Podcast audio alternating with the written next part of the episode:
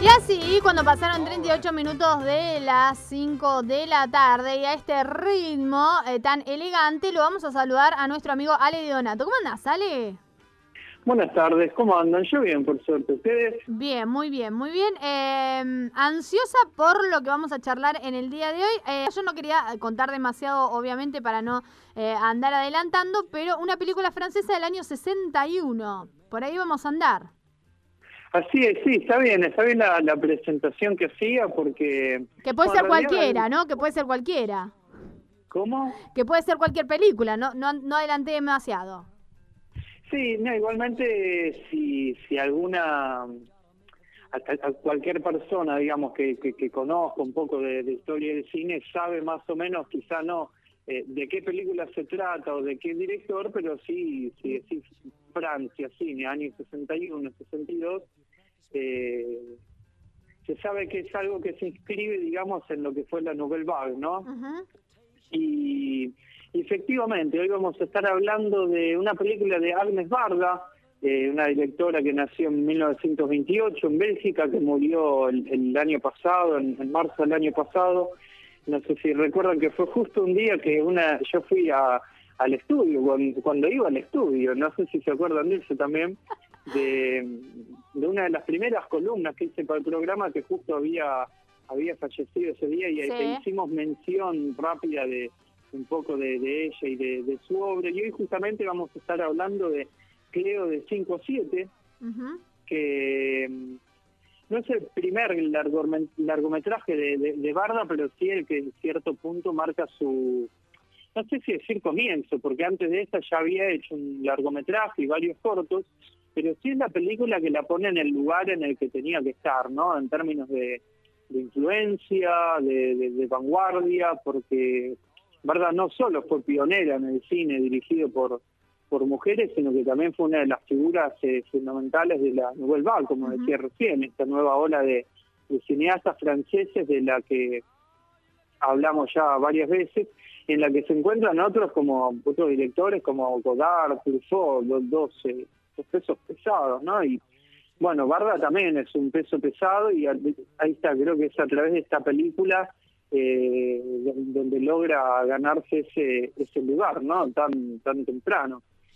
Eh, ¿Y de qué, de qué va la peli, no? Eh, creo que el, el título es muy elocuente en, ese sentido, porque cuenta la historia de Cleo, que es el nombre artístico de, Florence, una cantante parisina de unos 30 años de edad, que goza de cierto éxito, de cierto prestigio y de una de una belleza muy marcada también, ¿no? Menciona aparte para Colin Marchand, que es la actriz que hace de Cleo, Sí. y bueno, la cuestión es que Cleo está esperando los resultados de unos exámenes médicos que podrían confirmarle que tiene cáncer.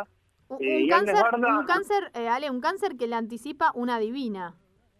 Claro, bueno, eh, Agnes Barda nos ubica exactamente en ese día, en, en- en un día, digamos que es el 21 de junio del 61, en el que a las 7 de la tarde Cleo tiene que llamar al consultorio para saber qué onda, y a las 5 de la tarde ella va a ver a una divina, una tarotista en realidad, Sí. que parece no darle buenos augurios a la, a la protagonista. Entonces la película cuenta qué le pasa a Cleo en estas dos horas de un día que parece ser eh, cualquiera, pero que no, no lo es, ¿no? Y esto nos da eh, el pie para, para, para hablar de los temas principales de la película, ¿no? En primer lugar, el, eh, ya desde el comienzo, como decís vos, eh, es el, el de la superstición, ¿no? Porque la película arranca con eso, con Cleo visitando a la, a la tarotista, que más allá de, de- lo que pueda llegar a, a significar esto, se ve como cierta dependencia o, o demasiada importancia a, a- a este tipo de,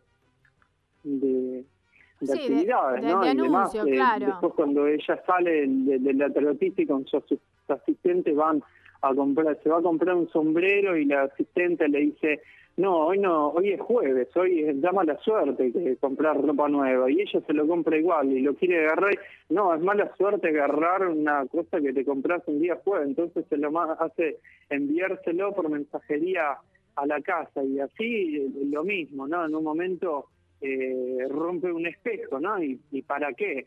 La cuestión es que hay también una cierta eh, ironía, ¿no? Una curiosidad, que es que la película está dividida en 13 capítulos, ¿no? Porque cuenta justamente eh, eh, la, la, historia de Cleo en este día de 5-7 y son capítulos que, ponerle, son 13 capítulos donde dice Cleo de eh, 5 y cuarto a 5.23 y así, por más que después no, no, no, no terminen de ser bien precisos porque la película dura una, una hora y media y no, no dos horas, pero este es, es, uno de los temas. Después, bueno, la, la muerte, ¿no? Y, por lo tanto la vida, el, el sentido de la misma, eh, la belleza, porque al principio parece que la protagonista le tiene más miedo a la fealdad que implica la muerte que a la muerte en sí. Lo que es como que lo que se pone en juego es la pérdida de la belleza en realidad. Y, eso también nos lleva a la, a la cuestión de la mirada, ¿no? La mirada propia, la mirada de la sociedad hacia uno, y de uno hacia la sociedad, porque mm, la película trata también sobre cómo influye la mirada de los demás en, los otros, ¿no? De hecho, en los otros y en uno. Y en ese sentido, creo que se puede hablar de, de dos partes de la película. En la primera, Cleo es el objeto de belleza que es visto por todos los demás, eh, rol en el que ella se siente súper cómoda, dicho sea de paso, mientras que en la segunda Cleo sale sola a la, a la ciudad y es ella quien empieza a ver a los demás y al mismo tiempo esas mismas miradas que antes la miraban, valga la redundancia, se empiezan a percibir con cierta hostilidad, de una forma sutil pero hostil al fin y al cabo. Y Cleo empieza a, depender menos de estas miradas ajenas y, asume cierta responsabilidad sobre sí misma, ¿no? Lo cual nos lleva a, otro tema, de, a otro de los temas de, de esta peli, que es el de la independencia, ¿no? O el del empoderamiento. Ale, antes, en definitiva, creo que es un personaje que crece a medida que, avanza la película. Su personaje no es el mismo, es, eh, es mejor, porque al principio es dependiente de todo, de la aprobación ajena, eh, de los músicos que tocan con ella, de la mujer que hace las veces de asistente, incluso de, de un novio, de una pareja que parece no darle mucha bola a ella. Claro y hacia el final de la película nos encontramos con una Cleo que se vale por sí misma, que ya no necesita tanto de la opinión ni la ayuda de los demás, una Cleo que se puede hacer cargo de sus problemas, por más graves que sean.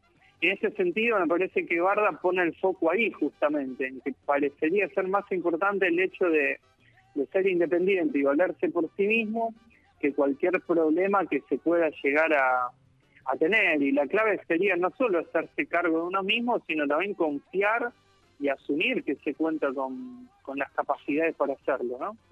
Bueno, y ahí ahí puede radicar también la, impronta, ¿no? De este movimiento de cineastas, críticas de, críticos del cine eh, masivo. Te va, te va digo, en términos de, de, cuál es el mensaje, entre comillas, final que transmite. Y el, es complejo, ¿no? Porque uno, si, si uno lo, lo dice, puede sonar puede sonar cursi diciéndolo así, ¿no? Como que el, primero que no sé si es que transmite un, un mensaje como si fuese una una, una, una, moraleja de, una fábula, ¿no? Creo que sí se puede llegar a, a, ciertas, a sacar ciertas eh, conclusiones en función de ver el crecimiento del personaje como como decía recién, ¿no? Y, eh, y me parece que la, cuestión está justamente en, en asumir eh, y, en, hacerse cargo de las cosas que, le pasan a uno y, y también de, de, hacerse cargo de la, de, la cuestión de la mirada, como decía recién, ¿no? De cómo eh, dejamos que los demás nos miren a uno y cómo uno también mira a los demás. y al mismo tiempo eso también se escribe en, en, la cuestión de, la mujer, me parece, ¿no? Que en, esa época todavía era algo mucho más mucho más marcado y es algo en lo cual eh, se, se instala Agnes Barda como como realizadora, ¿no? Eh, no, no, no, no, no sé si decir algunas cosas respecto al, al, final, como para profundizar un poco acerca de esto que me preguntás, porque quizás estaría spoileando algo y hay personas que ojalá la, tengan ganas de, ver esta peli y la vean y, y quizás se, se estaría como adelantando algo que no es tan fundamental en la trama porque me parece que el, el contenido, lo que el concepto pasa por otro lado, pero hacia el final se, se, se, responde claramente esto que, que me preguntas. Sí, no, no vamos tampoco a adelantar si efectivamente tiene la, la enfermedad o no, está bueno también la invitación a, poder verla, pero me quedé en esto de, de, la transformación que el propio personaje va haciendo eh, y te iba, te iba a preguntar, digo, si, si eso también se ve en, su, en la dimensión física, su aspecto físico, pensando que en los inicios de la película se trata de un personaje donde está eso, muy preocupado por eh, su, su aspecto físico, su apariencia física, como vos bien decías, una preocupación mayor por la belleza antes que la muerte o por la fealdad que trae la muerte, ¿no? Si, si, si va también mutando eh, en términos físicos ese, ese personaje. Sí, sí, sí, tal cual, tal cual. Eh, no, se da de, de, manera muy muy simbólica, ¿no? Porque al, al, principio en esta primera parte, digamos, la veo, la vemos a, a Cleo vestida de toda de blanco, ¿no? Hay una hay una, una utilización muy muy reiterada de, de los espejos, ¿no? Ella cuando sale de la tarotista que le dice acá veo cáncer, acá veo muerte, acá veo todo mal, eh, ella como que se, se, pone mal, pero de repente baja la, escalera, se encuentra con un espejo y empieza a posar, se empieza a acomodar. Es una cosa muy narcisista. Claro, y, esto se da de, de, manera frecuente en esta primera parte de la película, ¿no? En, la calle se ve reflejada en un vidrio, eh, opera mucho el, el, el, concepto de, del espejo, ¿no? Y en la segunda parte de la película vemos que, que deja ese, ese, ese vestido blanco y se pone uno negro, ¿no? Y se saca la, la peluca que yo usaba, empieza a usar el, el pelo el, pelo suelto, digamos, y, y se da esa transformación que, que vos decís, pero no físicamente, sino a través de cómo, cómo ella se, se viste y cómo ella se muestra, ¿no? Y al mismo tiempo también se da esto de, de que empieza a depender menos del espejo, ¿no? Porque el espejo que decía al principio que se rompe es el que ella tenía en una cartera, ¿no? Entonces fue como eh, la, el peor presagio que le, le, podía llegar a, pasar, pero a partir de ahí es como que el espejo no aparece más, ¿no? Ajá, mira. Entonces hay también una especie de... Una ruptura con ese elemento. Claro, con la dependencia, ¿no? De, de, ese, de ese elemento como, como reflejo en el cual eh, ella lo, lo que veía era, era apariencia, era fantasía, una fantasía que... Eh, me parece que el, final de la, de la peli viene por ese lado, ¿no?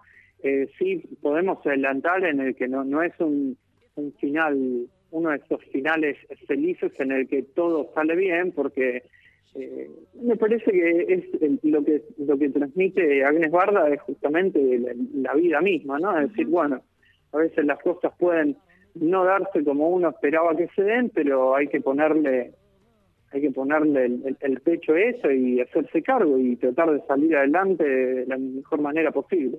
Exacta, exactamente. Bueno, ahí tenés un buen mensaje, Ale, para estos contextos, estos momentos.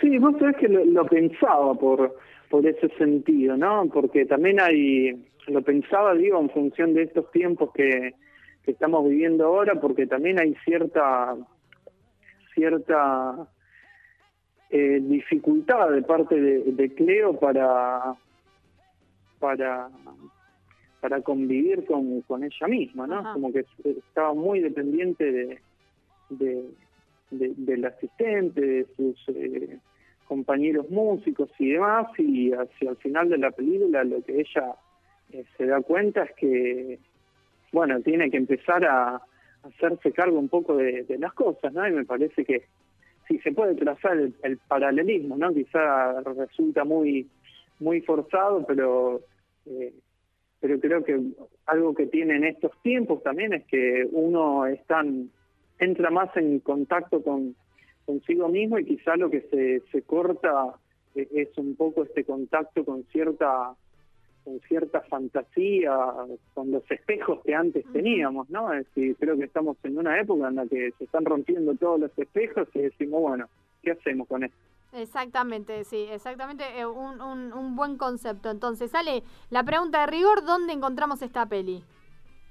La pueden encontrar en internet, la googlean, es un clásico, digamos, así que no van a no va a tener problemas en, en verla si se si se dan maña, digamos, si se esfuerzan, la, se pueden pueden ver o descargar una una versión en, en HD como para disfrutarla como, como corresponde y si no la pueden encontrar eh, de cualquier manera. Yo, por ejemplo, la vi en una página que se llama ok.ru, que bueno, ahí también hay muchas películas para ver, así que en ese sentido no, no va a ser una dificultad que la, que la puedan ver.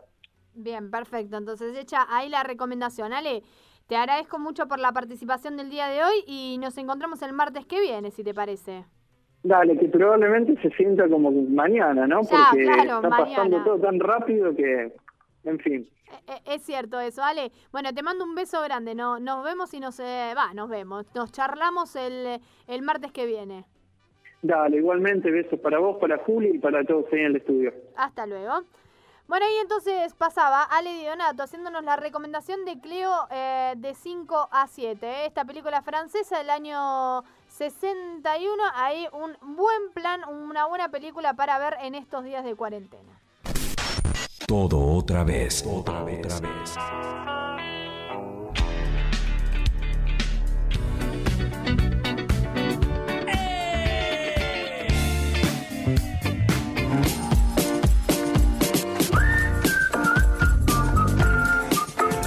Radio sin tiempo.